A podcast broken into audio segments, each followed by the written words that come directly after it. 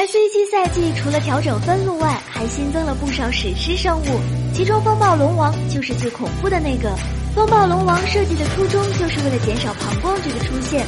到了二十分钟后，如果游戏没有结束，那么就会通过风暴龙王强制结束游戏。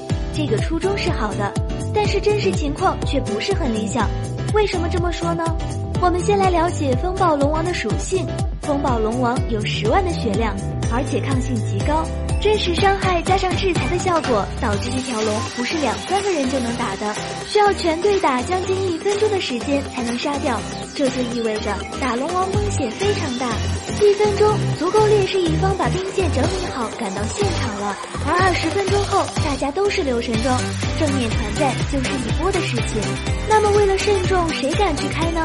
先开的一方有着多重的风险，首先需要承受风暴龙王的伤害和低 buff。尤其是低 buff 提供百分之九十的制裁效果，让己方射手在团战中根本回不上来血，然后还要承受风暴龙王被抢的风险，甚至可能被人家拖住偷家，风险太大。就算是有优势，也不敢去开，因为龙王提供的 buff 太夸张了，一旦被抢，那么就是瞬间被敌方团灭。